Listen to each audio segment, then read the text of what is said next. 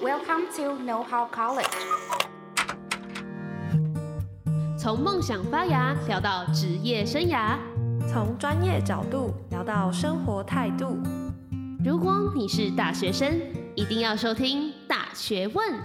大学问，大学生的大哉问。欢迎回来，《大学问》大学生的大哉问。我是主持人 Iris，我是今天的双主持 Lisa。哎、hey，Iris，我今年三月去南港的台北流行音乐中心看个超棒的展览呢。是什么展览啊？我也很喜欢看展呢。那个展叫《唱我们的歌》流行音乐故事展，有超酷的展间和好听的歌曲，让你的视觉跟听觉都有双重享受。那你该不会这集就把策展人邀请过来了吧？对的，就是这么巧。如果你也喜欢看展览或对策展很感兴趣，我们这集邀请到奇异 Inception 的创办人，同时也是音乐展的策展人，让我们来欢迎廖浩轩 Ocean。Hello，大家好，我是 Ocean。那我们就请 Ocean 自我介绍一下。好的，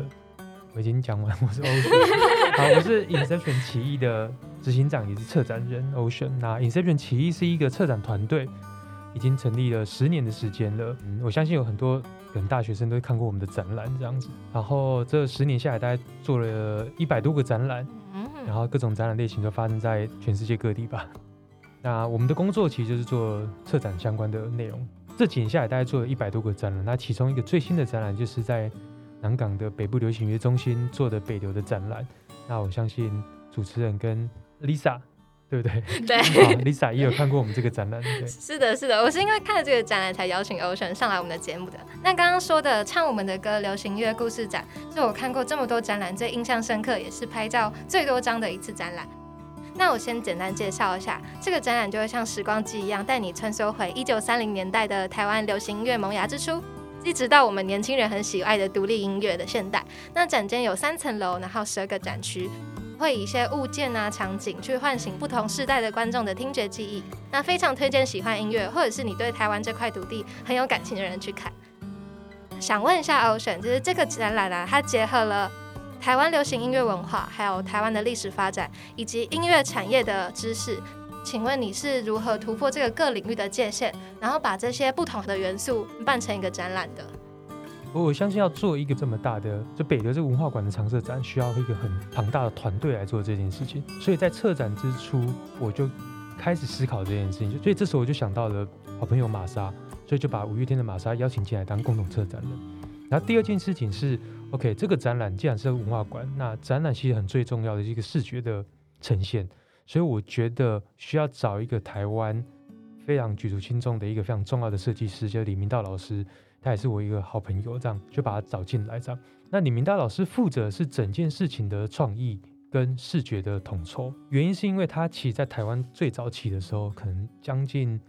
台湾三四十年来之间，他做了可能超过一千张的唱片的视觉封面这样子。那我觉得他的加入对我们来讲，对于各个不同年代音乐相对应的那个视觉符号，其实有非常重要的，可以传达到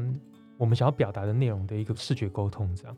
然后再来当然是找了马世芳老师进来，原因是因为我一直觉得他是一个台湾流行音乐的词海，这样有很多流行音乐相关的事情都可以问他，甚至他的母亲是陶晓清老师。那不管是从他或者他母亲之间，都可以获得非常多台湾这几十年来的流行乐非常重要的史料。所以他就是当我要查字典的时候，我就问他这样子。所以从我是有能力做策展的，到视觉的，到现在的音乐人，那这些人加入的时候，对我来讲才有办法有能力做这件事情。但除了我们四个人以外，其实我们还有更多的咨询团队。其实我们找了非常多流行乐里面的不同年代的创作者，不同年代的音乐的制作人。大概加一加是二三十位的咨询委员，才有办法组成这样的团队。这样，哇，听起来是一个很庞大的过程。像我在参加展览的时候，我听那个声音的导览，还有听到可能像罗大佑啊，或是陶晶莹等人来帮忙导览，所以真的是一个很棒的过程。那想问一下，当初是如何？因为刚刚有说到是借由台湾的历史发展，然后讲音乐的流行文化的脉络嘛。当初是如何想要跳脱以历史线性呈现台湾音乐的发展历程呢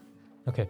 在我们在思考流行音乐展的过程里面，我们想说，如果我们要叙述一个台湾一九三零年代到现在近百年的历史的话，我觉得最传统模式当然是用历史年表的方式去呈现。但是如果历史年表去呈现的话，它好像少了观展的趣味性。所以我们希望把观展的趣味性拉到最前面来，是我们如何让观众进到空间里面的时候，先不要意识到我们是用编年史的方式去在讲一个展览展，而是用场景重现的方式。那为什么是场景重现呢？因为场景重现里面会代表了很多符号，那个符号有可能是当时候的地标的符号。有可能社会事件的符号，有可能是我们对于历史脉络或是文化经济相关背后的符号。那那个符号当转化成一个场景的时候，就很容易唤起观众对于流行音乐的记忆点。原因是因为曾几何时，我们可能认识的一些流行音乐是来自于我们看的某部电影，所以我们认识那个流行音乐。曾几何时，我们可能知道某一首歌是来自于电视剧、歌唱比赛，甚至是更早之前台北圆环。文夏老师在传递流行音乐的时候，他是从台北圆环这个地方发迹而成，所以我觉得这也是非常重要的一个观念，就是我们可不可以把这些环境创造出来，但这些环境都代表呼应一个时代。你说圆款是一个时代，火车是有一个时代，民歌时期会有一个时代，那这些时代某部分就是我们想要做历史年表，所以是场景重现或者是场景这件事情在表层，可是我们的底蕴其实还是是用年表的方式去布局这整件事情。所以这样听下来，就是音乐跟生活是很息息相关的。像我们在看个展间的时候，有在放灭火器的岛屿天光，然后那个展间的呈现就是哦，有太阳花学运等等，就是有回应到 Ocean 刚刚讲的，可能音乐跟一些政治经济的脉络都是非常有相关的。那刚刚提到的环境嘛，是有火车啊，或是电器行等等，就是甚至可能还有一个展间是专门收集唱片的。想问一下。就是其中的展间的物品啊，例如刚刚提到的时代电器行的电视机，或是歌手们用过的乐器和发行的唱片，那这些东西很庞大的数量是如何收集而成的呢？这么多的展品，将近一千多件的展品，它其实靠了非常多好朋友、音乐人或者是相关的人士帮忙，才有办法凑成这样的东西。这样，那其中例如说张雨生的作品，张雨生在展场里面，他有一把红色的吉他，他有他以前的手稿，甚至是他有他。有得金曲奖的一些讲座，这个其实是我们是跟他的母亲所借的。例如说，我们也远道到台中去他的以前的住所去，然后跟他借了这一把红色的吉他。我觉得这个都是一个非常重要的一个历史的基点。不只是他，例如说，我们会跟角头音乐四十三先生借他当时候角头音乐相关的物件，这样。所以其实对他们来讲，每一个物件背后都呼应的一个时代。一个音乐的故事，一个音乐人在那个年代里面发生的状态，这样。例如说，张四十三借我们的一个展品是一个烟灰缸，好了，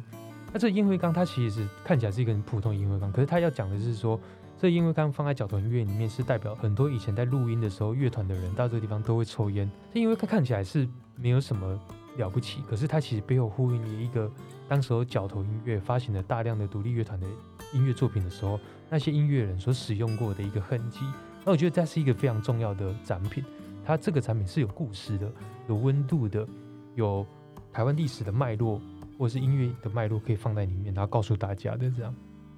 了解，所以我们也可以借由那些展品看到那些音乐人的生活。那同整一下刚刚 Ocean 讲的，就是透过这个展览，我们可以看到台湾流行音乐文化的脉络，然后还可以去看到这些音乐人的生活。那最后，如果给还没有看展的人一句话，并推荐一个展览中你最喜欢的部分，你会讲什么呢？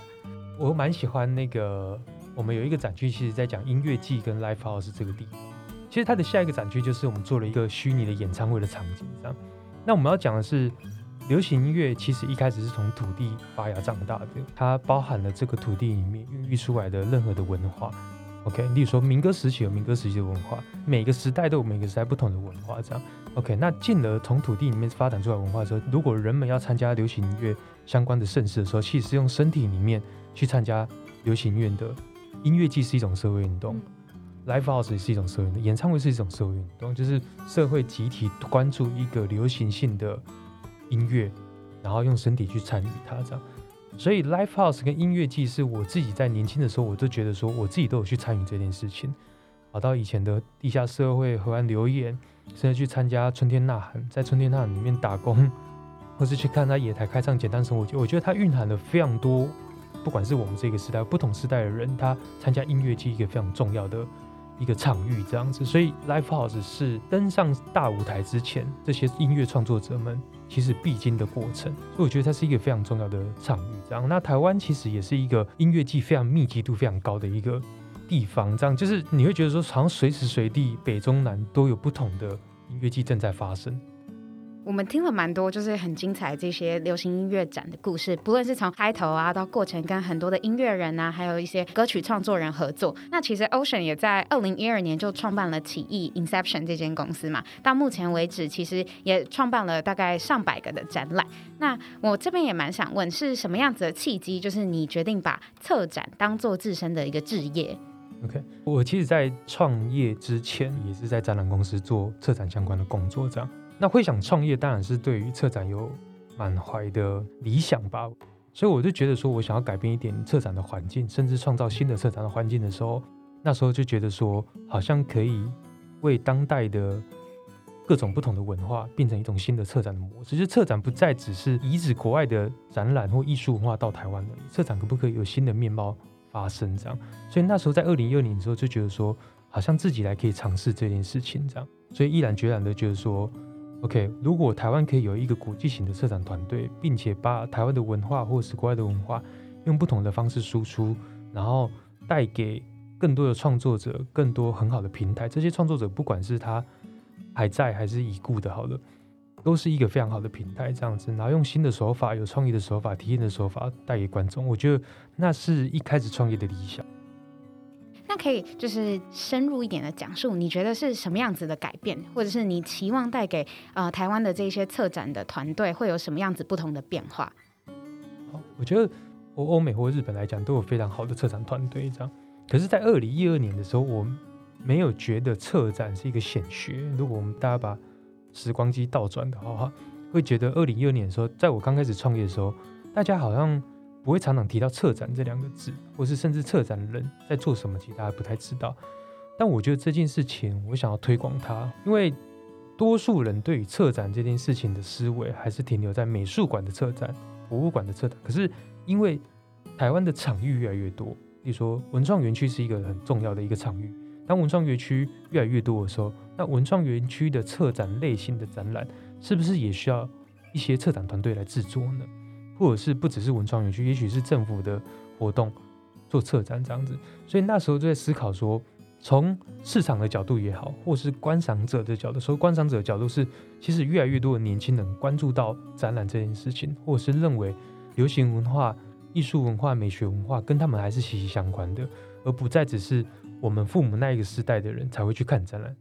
那可不可以再从那个时代的往下扎根到？更往下一代的人去思考说，这些人如果他们想要看展览的话，我们应该要带一怎样的展览给他们？所以那时候就在思考，从市场或是从阅听者的角度去思考说，那他们应该听或看怎样的展览？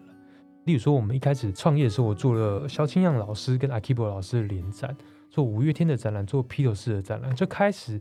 我们的沟通的对象来自于大学生，来自于所谓的。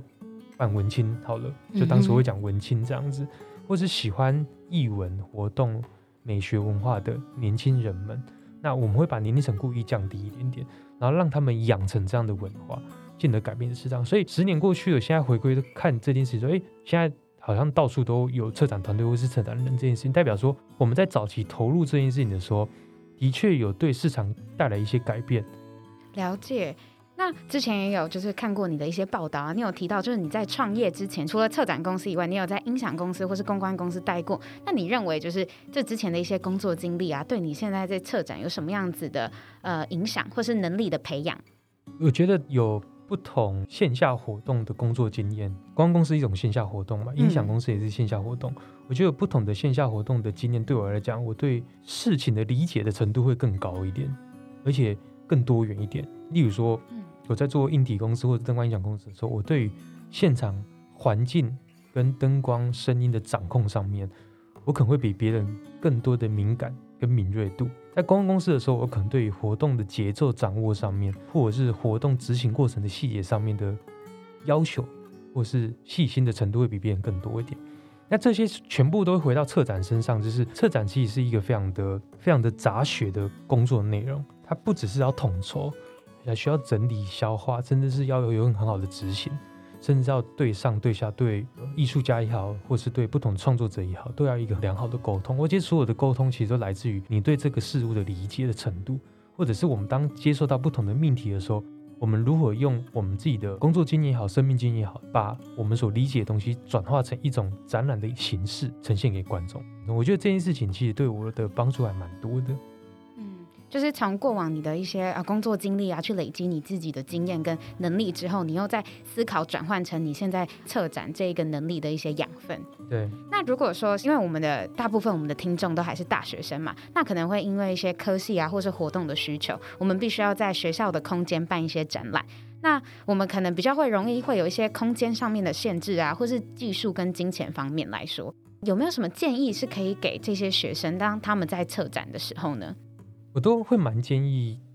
学生们，不管在做毕展或是参加任何的什么新一代的展览，把策展当手段，但不要把策展当目的。所以，如果你把策展当目的的时候，你的结局只会想要成为一个展览，或是你想要做成一个展览。策展当手段的时候，你的策展的结局有可能是不同的载体。OK，那这件事情可以让大家的脑袋脑洞稍微打开一下，就是嗯嗯嗯，策展它不是一个 ending，它是一个过程，这样。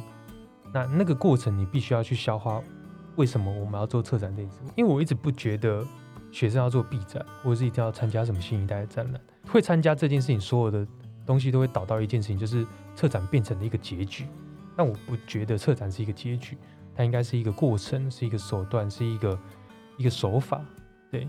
就是呃，让更多的人知道我们这个展览是在想要表达的概念是什么，而并不是期望是大家来这边然后就看到，然后就是觉得说哦，这个事情的面貌就是这样子。对，因为讲简单一点，就是策展也是一种设计的方法之一嘛，对不对？嗯，如果一件事情需要经过策展，代表说我们需要解决某个问题。是，我觉得最好的策展是你真的有解决了某个问题，解决了客户的问题，解决了自己的问题，解决了艺术家的问题，然后用策展的方法去处理它。我我觉得用北流的展览就很好去理解它，例如说。如果我们的命题叫做我们要介绍台湾流行音乐，是，就是你要有一个地方展览，然后讲台湾的流行音乐，那我怎么讲？我我可以历史年表讲啊，我可以变成输出展板讲，我有很多的文字可以论述讲啊。那我要用什么方式让大家得到什么叫台湾的流行音乐？所以，就我们要解决的问题是，我们要让一个八岁跟八十岁的人来都可以理解到什么叫台湾的流行乐。所以在我们的手法上面，例如说，大家如果需要，我们用 RFID，用语音导览的推播的方式，让你很快速的可以理解到，用听的方式去看完一场展览。所以我们在刚回到前面问的，例如说，为什么用场景这件事情也是最理解。我看到火车的时候，我就会理解什么是火车嘛，那是一个很直观的东西。所以圆环也是一样，电气场一样，Life House 一样，这个全部的过程里面，最后都要解决那个问题。那个问题叫做让更多人了解流行音乐。而且那个更多人是要很浅显易懂的了解流行音乐，所以这就是我们在北流上面用策展的手法去解决的这些问题。对，我们并没有让策展没有复杂到你看完这个展的时候。欸、你不知道台湾流行音乐是什么？嗯嗯嗯，你 就让他们亲身感受什么是台湾的流行音乐。对对对，嗯，那我相信就是也蛮多，就是我们现在的大学生其实也会对策展这个产业啊，就是越来越有兴趣。那如果是以 Ocean 的角度，你观察现在的大学生，就是如果以策展的行业来说，他们缺乏什么样子的能力？那如果想要累积这方面的能力，你觉得他们可以透过什么样子的管道去做累积？我觉得市场的敏锐度跟市场的观察力，我觉得还蛮重要的。因为如果我们单纯讲策展这件事情好了，就是策展最后回归到的就是你做了一件事情要给别人看，那那个别人要看什么？我们把它缩小到很简单的事情身上，有一个人叫 A，一个人叫 B 好了。A 的工作是要泡一杯咖啡给 B 喝，对不对？那重点来了，重点其实在 B 不在 A，因为你要去问 B 喜欢喝怎样的咖啡，所以你要 A 要泡给他，这是很小的范围嘛。那把它放到很大众，就是 A 是一个策展人，B 是十万个人，A 要做一个展览，让十万个人都可以理解。其实你要去问十万个人喜欢这样的展览，OK？不是 A 做一个 A 自己喜欢的展览，可是十万个人不理解这样。所以这就是市场的敏锐度跟观察力。所以你要去观察说，现在这十万个人，或是现在这个 B，所以是阅听者，好了，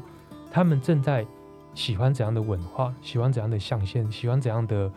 潮流喜欢怎样的艺术？他们喜欢的颜色是什么？他们喜欢的美学象限是什么？我觉得 A 应该要去服务 B 这件事情。就我觉得策展人不是艺术家，是策展人其实是为大众服务，艺术家是为自己服务。那身为你们的角度啊，你们是透过什么样子的管道？比如说你们是数据分析吗？还是你们去做访谈，或者是你们去做问卷？就是你们要怎么了解这一群十万人的观众，他们想要得到什么样子的体验，或是他们呃喜欢什么样子的东西？我觉得第一个是你 A 同时要等于 B 啊，A 同时要等，嗯，所以如果你不是 B 的话，你永远不会知道 B 是什么。OK，我举一个例子，例如说我在二零一六年的时候做了单位展，单位展其实是我们遗址的，呃，东京有一个 museum 叫 Two One Two One Design 这样的展览移到台湾来。我大概是二零一五年还是二零一四年看到这个展览，但我看到的东西不是说这个展览很棒，而是看到一件事情是台湾。有一股设计的能量，需要这样的展览，但那个需要不是真的，他们说是他们需要，而是我应该从提供者的角度，提供给这一群设计能量的人，让他们看到设计的可能性。所以大概二零一五、二零一六年的时候，台湾一直在讲设计。嗯哼，我不知道大家有没有发觉这件事情，就是现在已经二零二二年了吧？可回归到大概七八年前，在二零一四、二零一五年的时候，台湾一直在有一股设计的能量爆发，这样。所以从政府也好，从各个品牌也好，从企业也好，全部在不断的讲设计这件事。所以我那时候看到这件事，就觉得单位展是一个很好的一个转借点，然后让更多各设计师可以看到这件事情。这样，所以我等于是看到市场的需求，提供的一个展览给他们。嗯哼，你是大量的去观察，大量的去看一些市场的动态，然后可是你又有自己的 inside 的分析。就是就是呃，比较像是你对一个市场上面的一个分析跟敏锐度的培养。对，对，对，OK，了解。那除了这一些以外，你觉得还有什么样子的能力是呃，现在大学生可以去多做练习的吗？我觉得商业判断能力很重要。除了市场以外，就市场是 marketing 的一块嘛。是。那商业其实是跟财务有关的事情，因为因为学生在自己在做策展的时候，不会有财务的评估的概念。我自己在教学生的时候，会告诉他们说，你们想要做任何展览都可以。就算这个展览只有你要花一万块做成这个展览，那你要告诉我，你这一万块谁来买单？就是说，我们现在所做的策展都不是在做给自己开心快乐的而已，除非他是在一个行销的预算里面。举例说，我现在要拍一部电影，我不会是说我拍一部电影，不管有没有人看，我就是很开心。那但是艺艺术创作当然可以这样，但如果我是要投入到市场里面，我今天就算是花两千万拍一部电影。跟两亿拍一部电影，我都要去评估为什么要花两亿拍，因为我可以得到超过两亿的票房。两千万拍，我就是可以超过两千万的票房。所以，当我们要做策展的时候，一定是我们为了要解决一件事情，并且觉得我们的方法可以带来更多的效益。哦，那个效益有可能是经济规模的，有可能是价值性的效益，都可以超过我们原本要做的这件事情。那这件事情的商务的能力的判断，我觉得是现在比较缺乏的，就是商业策展这件事情比较少。OK，因为早期策展本来就不会是跟商业这件事情环环相扣的，是。而现在越来越多商业策展是需要，应该说越来越多策展是需要跟商业环环相扣扣住的，就跟设计一样。嗯。如果我可以透过我的设计改变一个产品的包装，并且为那产品带来更多的销售，也许这个设计会是好设计。OK，但它并不是绝对的。所以呼应到策展上面，其实也是一样。如果我可以透过这个策展让这个品牌加分，如同广告，是就我拍一个广告的目的是什么？其实是要让这个品牌嗯知名度更多之类的。对，那知名度更多的背后代表什么？呃，商业价值，他们的可能呃购买力，消费者会增加。对对，会还是导销售嘛，对不对？所以。当我喜欢 BMW 的车子，是因为 BMW 广告拍得很好，形象非常好，所以我对这个品牌有认同感。当我对这个品牌有认同感的时候，我第二步我就有 action，action 就是当我要买车的时候，有可能它成为我的选项之一。是，所以最后还是以商业目的为导向。所以策展也是，广告也是，设计也是，我都认为这所有事情都会回到消费者身上。消费者的选择来自于你平常的。累积哦，了解。那听完 Ocean 在策展路上的故事，还有刚刚给大学生非常多的建议之后，那你觉得在这样科技发达的时代，人们可以很轻易的透过手机去获得资讯，那为什么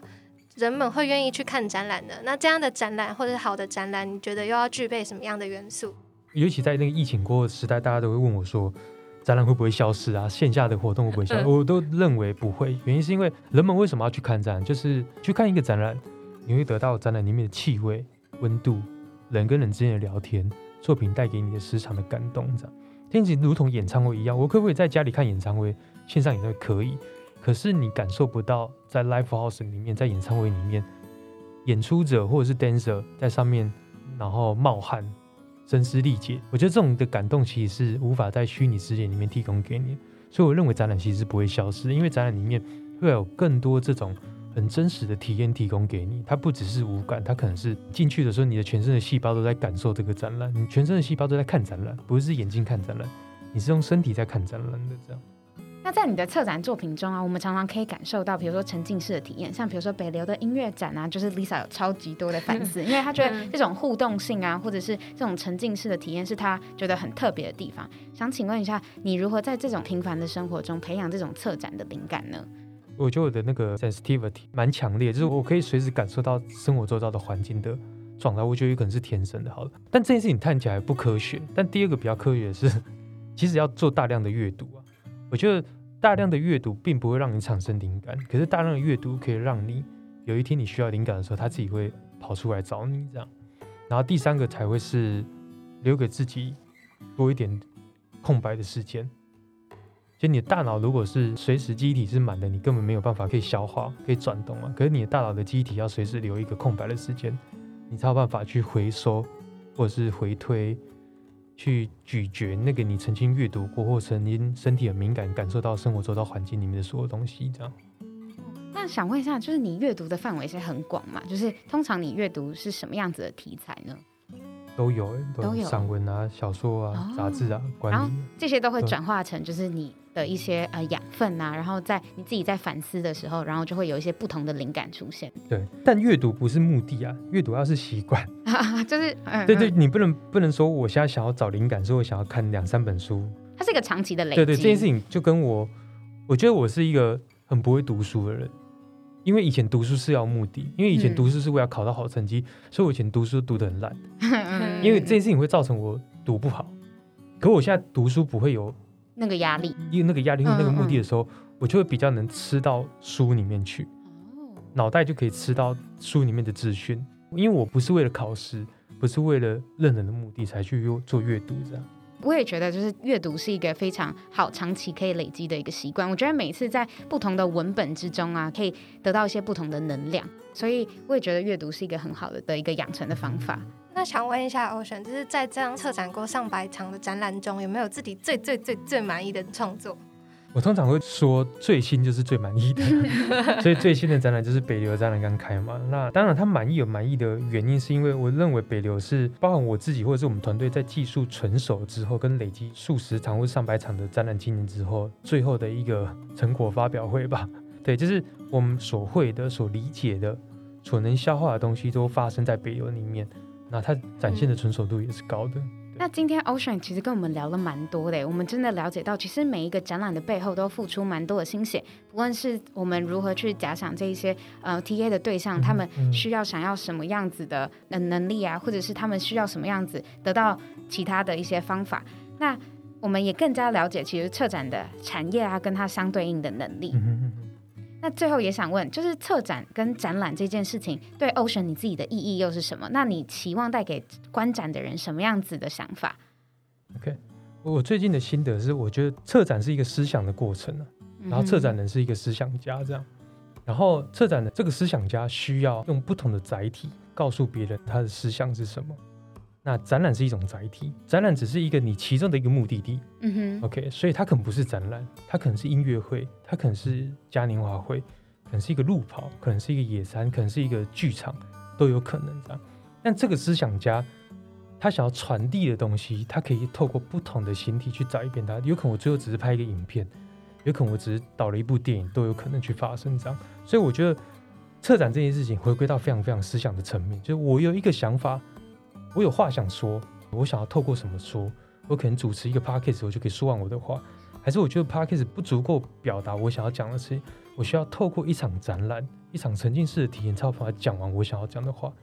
那也有可能是一种，所以我觉得策展跟展览之间的关系会是变成是这样的。那我期待带给观众什么？我觉得体验这件事情非常重要。就是如果我看完一部电影，可以停留在我心目中三天甚至三年，我觉得它是一个非常好的策展的体验。所以我期待观众，并不是说他可以在展里面学到什么，而是他看到什么，并留在他的脑中。看到不等于学到，但他可以脑中记忆一件事情，记忆非常久，那就是我们在他的回忆里面盖了一个很好的印章。这印章其实是这个思想家想要传递给他的，留下一句话，留下一个画面，留下一个很深刻的东西，但那个东西可以带着他，并且跟着他的生命一直走下去。有一天他会觉得这件事情会影响他的生活，我觉得这是蛮重要的一件事情。做策展这份工作跟文化有非常相大的关系。这样，例如说，我们可能现在会听到一首歌，是我们十几岁以前听到的，嗯，那你就会觉得，哦，我再一次听的时候会觉得，哦，我有一个不同的生命的体验，因为我以前是用耳朵听的，嗯哼，现在是用心在听，所以我现在心听懂，以前耳朵就听不懂啊。所以我们现在看到的任何的艺术作品、电影、文化、音乐、雕塑、建筑，我觉得当你的生命历程正在改变，或者是当你的年纪慢慢增长的时候。你回头去咀嚼那件事情的时候，它会带给你不一样的生命的体验。那我认为这是我想要在策展里面带给大家的，就是你当下看的时候会很开心，OK。可是你过五年、十年之后再回头想这件事情的时候，有可能你会得到不一样的结局。所以它有一种感触，自己有生命、有很 organic 的东西自己在转变，这样。哦，我觉得我很能理解这一部分呢，就是因为我自己。小时候的时候，就是有就认识很好的朋友，然后我们是同一个国小的，然后我们国小每次打扫的时候都会放一个流行音乐，就是郭靖的，这样可以讲吧？就直接 对，就是郭靖的那个下一个天亮这样子。然后我们三个女生感情很好，然后到现在我们都还有联络。然后我们上个礼拜的时候，我们就一起开车，然后去基隆玩。我们那时候三个女生可能也才呃十几岁出头，然后到现在，然后我们已经二十几岁，可以自己开车然后出去玩。然后我们在播那一个下一个天亮的时候，那个整个感触都不一样，就觉得哎，我们。长大了，可是歌还是在那边，然后就是会想到我们小时候一起发生的那一些历程。那我觉得这首歌那时候就觉得很能代表我们。就是这十几年来，然后陪伴彼此，然后度过这一段就是人生历练的时候，我就觉得很特别，就是会有化学反应。对，对就是那个感触很不同。对我自己有类似的故事，就是刚刚提到的音乐季或是 live house 那一类的。像我自己是跟我男朋友去看这个北流的展，然后我们进到 live house，超级满满的回忆，因为我们就是在暧昧的时候就一直去 听音乐季，然后到真的交往的时候再进到那个场域，就会说，哎，这个音乐季我们之前有去过，哪时候发生什么样的事情？那这首歌我们又很有感触。所以就像刚刚讲的，展览在这个疫情的时代是就不会消失，反而会更重要，因为它就是一个可以让人这样子实际去沉浸在那个环境场域里面，然后去接触、去感受这样子。那大家防疫期间还是要小心防疫，但是也可以很推荐大家去看展这样。OK。那最近 Ocean 有什么关于就是想要分享的资讯呢？不论是笔译的一些相关资讯啊，或者是呃包括一些展览的资讯都可以。好，我们最近 Inception 做一个新的事业，就是我们开了一间艺廊。在微风南山的三楼，这样这个艺廊叫做 Please。那 Please 这个艺廊，我先解释它的名字啊。Please idea 来自于披头士的一首歌，叫 Please Please Me，这样就是请取悦我，这样 Please 有请又取悦的概念，这样。啊。所以我们希望透过艺术来取悦观众，然后观众可以买一个艺术回去取悦自己。所以这个艺廊叫做 Please。对。那关于这个 Please 的相关的资讯展览，我们都会放在资讯栏，如果有兴趣的，也可以点击相关的网址。那最后呢，姿颖来帮我们做个总结吧。好，今天我们就是 Ocean 先帮我们介绍，哎，北流是个什么样的展览，然后再跟大家深建议说，如果你要想要踏上策展这条路，你需要准备什么样的能力等等，还有关于一些策展的展览，一些需要具备的元素，然后还有心灵的感受等等。那我觉得展览真的带给我们蛮多的感动。虽然疫情的情况下，我们很多东西都只能线上，可是我觉得有时候实体去感受，然后去了解这一些展览背后带给我们的意义，我觉得都会成为我们未来回忆非常重要的一个呃养分，或是宝贵的一个想要记忆的地方。嗯嗯嗯。那我们今天非常谢谢 Ocean 来到我们的节目《大学问》，我们就下次见喽，拜拜拜拜。